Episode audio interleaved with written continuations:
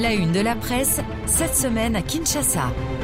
Les élections générales du 20 décembre 2023 occupent encore la une de la presse en République démocratique du Congo. Le quotidien La Prospérité titre La Cour constitutionnelle confirme définitivement la victoire de Félix Tshisekedi à la présidentielle.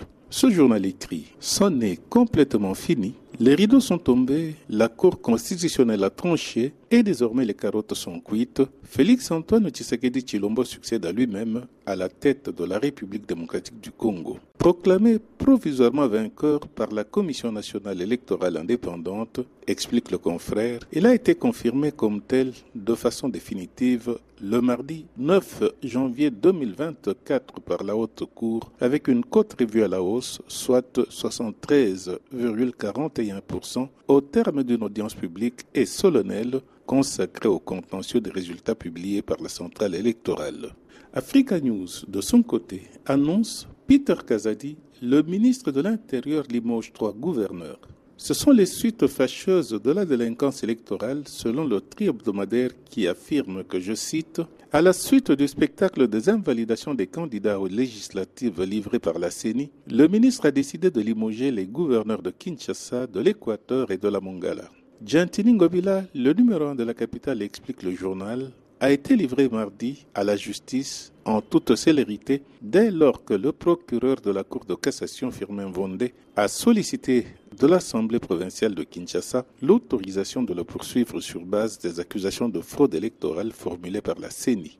Gentini Ngobila, comme de nombreux autres candidats invalidés, conclut Africa News, a désormais les yeux rivés vers le Conseil d'État saisi en contestation de la décision de la CENI qui met hors de course 82 candidats aux législatives. Ils sont les premières victimes d'une guerre de palais qui ne dit pas son nom, commente pour sa part la République. Sous le titre Union sacrée, il se mange, Ngobila révoqué, ce journal proche de l'opposition pro-Katumbi précise que ces gouverneurs accusés d'avoir trompé dans des irrégularités sont suspendus provisoirement et la mesure, selon le ministre de l'Intérieur cité par la République, vise à permettre à la justice de travailler avec sérénité dans le traitement de ce dossier articulé autour des griefs de détention illégale des machines à voter, de la fraude électorale, des violences, de la corruption.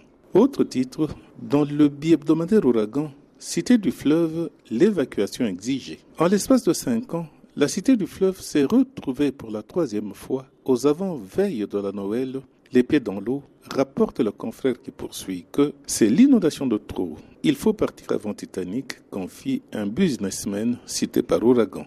Kamanda ou à Kamanda Muzembe Kinshasa RFI.